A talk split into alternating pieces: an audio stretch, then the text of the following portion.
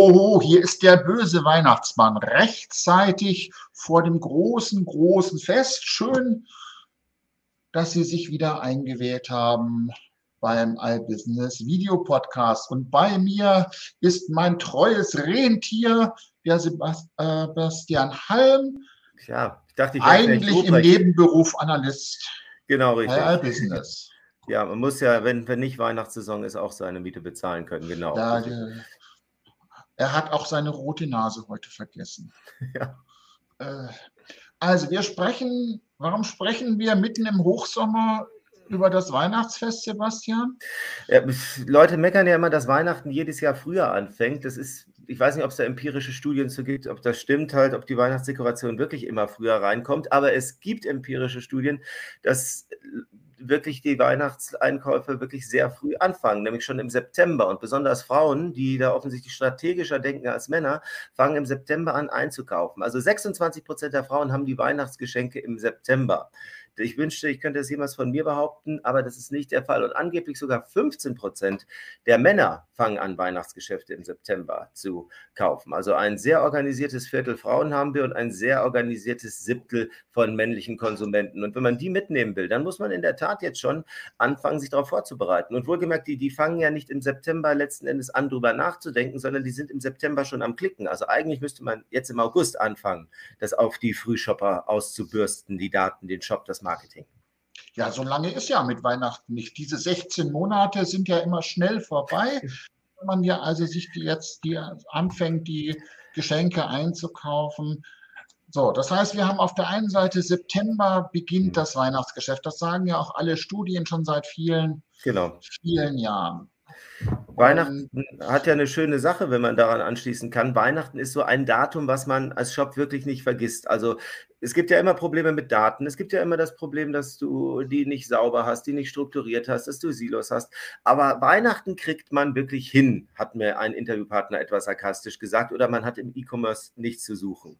Und das Schöne, was an Weihnachten ja auch sprichwörtlich ist, es kommt alle Jahre wieder. Also es ist nicht ein singuläres Event, wo man jetzt sagen muss, oh Corona, die Leute fangen auf einmal an, äh, Klopapier, Desinfektionsmittel und jetzt Sachen äh, fürs Home Entertainment zu bestellen, wo, wo, wo man keine Erfahrungswerte hat, sondern man kann wirklich gucken, was habe ich an Daten vom letzten Jahr. Ich habe keine Daten vom letzten Jahr. Schön, dann fängst du dieses Jahr an, die Daten zu sammeln. Und du kannst ohne weiteres bei Weihnachten Daten akkumulieren und jedes Jahr neu reingucken, was haben wir da gemacht und es ist überhaupt kein Problem da einen Datenfundus anzulegen und zu gucken, wer sind denn die Leute, die bei mir früh auf Weihnachtsprodukte gehen? Was, was, was haben die gemeinsam? Kann ich da Kohorten bilden? Kannst du alles mit First-Party-Daten machen, wenn du nur irgendwann anfängst zu sammeln und auszuwerten?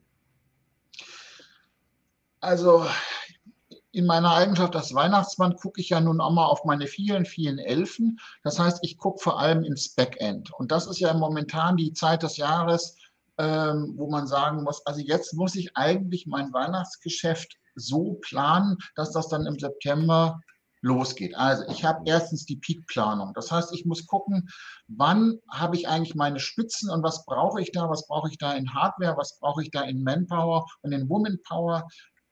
Wie, wie, wie schaffe ich das? Ich brauche also quasi sowas wie ein Peak Planning Board. Das muss ich mhm. aufsetzen. Da muss ich Dinge, ich muss die Leistungskontrollen aufsetzen, all diese ganzen Dinge, das ist klassisches Handelsgeschäft, aber das ist jetzt, steht das an. Dann muss ich mich ähm, um mein Zusatzpersonal kümmern. Dann muss ich jetzt anfangen, Stellenanzeigen zu schreiben. Wenn die Leute aus dem Urlaub zurückkommen, das heißt, ich muss wissen, wen brauche ich denn noch alles im Lager? Mhm. Und das ist angesichts der Corona-Geschichte dieses Jahr sicher auch nicht besonders einfach.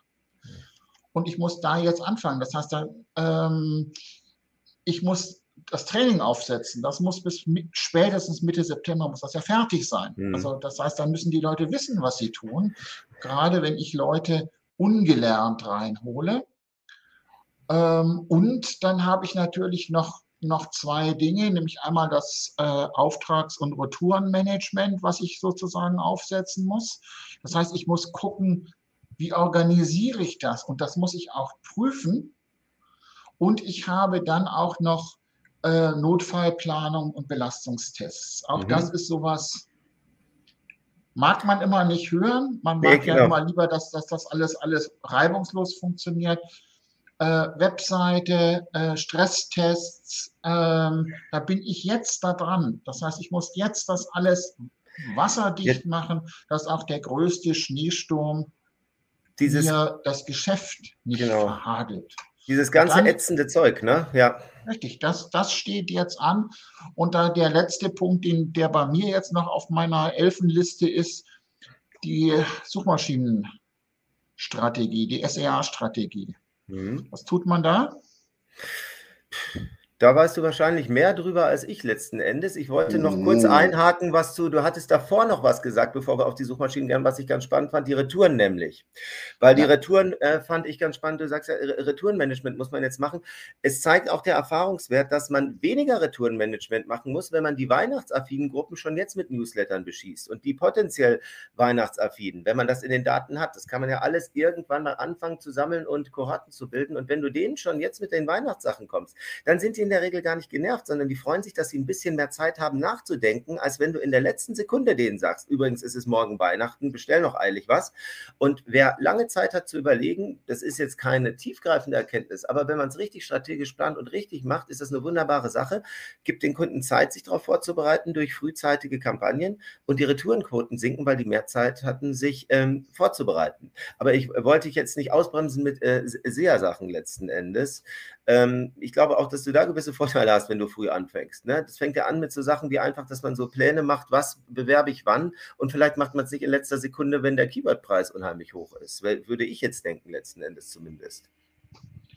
Also das ist wahrscheinlich auch so ein Punkt, ähm, wenn man ähm, den weiblichen Teil ähm, der, der Frauenkundenschaft sich anschaut, dann ist das so die, was passiert da? Da kommt irgendwann ein Kind, ein Verwandter, ein Freund, ein wer auch immer und sagt, ah, das würde ich jetzt gerne haben.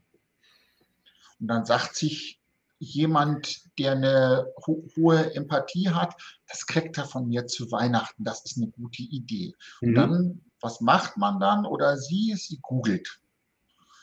Und wenn dann die entsprechenden Google-Suchwortanzeigen geschaltet sind, wo dann irgendein spezielles Ding steht, dann sage ich, ah, dann kaufe ich das schon mal, dann habe ich das, dann muss ich, dann, dann wird es nicht so stressig. Also habe ich zwei Vorteile als Händler. Ich habe erstens das Thema ähm, nicht so hohe Suchwortpreise für bestimmte Dinge, weil es ist ja außerhalb der Hochzeiten, die ja so ab Oktober spätestens dann wirklich auch losgehen, da wird es ja teuer. Und ich habe einfach einen Teil des Absatzes schon an, kann gegebenenfalls ja auch nochmal nachbestellen. Das ist ja sicher auch nochmal sowas, was durchaus von Vorteil ist. In, in, dem Kontext kann man auch über ein Tool nachdenken, was immer sehr viel gescholten ist, Retargeting nämlich. Da hat man ja immer Angst, dass man den Leuten Panik macht, warum werde ich jetzt von irgendwas durchs ähm, Netz verfolgt. Aber Marketings brechen im Kontext von Weihnachten durchaus eine Lanze für das Retargeting, weil wenn man da frühzeitig anfängt und frühzeitige äh, Kunden adressiert, die da schon mal googeln, die entscheiden sich ja jetzt noch nicht so viel, weil noch Zeit zu Weihnachten ist. Und da darf man ruhig mal, wenn man saubere Daten hat und das rechtlich sauber hinkriegt, Retargeting machen und sollte da keine Angst davor haben, dass man vielleicht mal jemanden adressiert, der vielleicht schon gekauft hat oder der sich da vielleicht verklickt hat oder so. Unterm Strich funktioniert das schon, wenn man nicht dieses brutale Dump-Retargeting macht. Eigentlich brauchst du nur halbwegs saubere Daten und ein Frequency Capping drauf, dass du die Leute nicht ab jetzt bis ans Ende aller Zeiten mit dem paar Socken oder sowas äh, verfolgst. Oder du machst dir ein paar Gedanken, wie lange will ich ein Retargeting für verschiedene Produktgruppen aufsetzen? Wenn ich was habe für 5000 Euro, lass mal Bildschirm mit äh, ausklappbarer Eigentumswohnung drin oder sowas, dann ergibt das bestimmt Sinn, das länger zu machen, wo die Kaufentscheidungsschwelle höher ist. Wenn sich einer was anguckt, was haben die mir mal ja äh, wochenlang geschickt? Eine Handyhülle für 5 5,95 Euro. So eine Sicherheitsschutzhülle, eine durchsichtige, die war noch durchsichtig. Da habe ich äh, Retargeting-Anzeigen für ein durchsichtiges Produkt drei Wochen lang gekriegt. War einfach nur ein weißes, das ist kein Witz, das ist kein Witz wirklich. Das war, als würde man Retargeting für Glas kriegen. Sowas ist, da hat man immer Angst vor und scheut dann. Aber unterm Strich die Mehrheit, glaube ich, vielleicht kann man doch damit ein oder anderen abgreifen. Unterm Strich könnte sich lohnen, wenn man das sauber macht. Also da würde ich für sehr in Kombination mit Retargeting, wenn man es nicht dumm macht, warum nicht? Und noch der zweite Punkt, äh, mhm. wenn wir schon bei den Suchmaschinen sind, also SEO ist natürlich auch etwas, dass wenn ich das jetzt nicht mache, vor Weihnachten muss ich damit nicht mehr anfangen. Ne?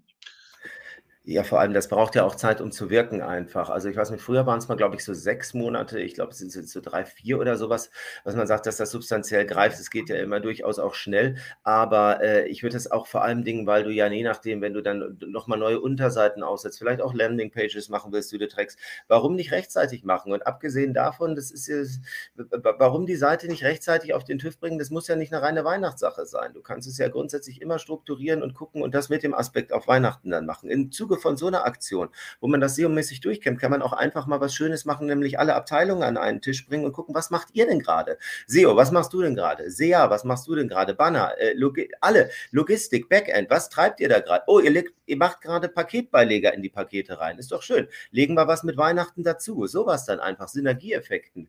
Auch neue Ideen, was man noch gar nicht gemacht hat. Das ist auch sowas wie diese Sachen, was du gesagt hast, so Retouren managed und so alles. Alles dieses Zeug, was keinen Spaß macht. Neue Ideen sind auch sowas sowas, was keinen Spaß macht. Wenn man lieber das, wie war diese berühmte Sparkassenwerbung? Wir machen das mit den Fähnchen, ne? Das ist das Berühmte, was man schon tausendmal gemacht hat. Neue Ideen anstrengend, aber warum nicht im Zuge, wenn man sowieso die Seite auf den SEO-Tisch stückt, sagen so, jetzt machen wir mal einen Weihnachtstisch gleich mit und alle Abteilungen an einen Tisch, sowas einfach und Brainstormings machen.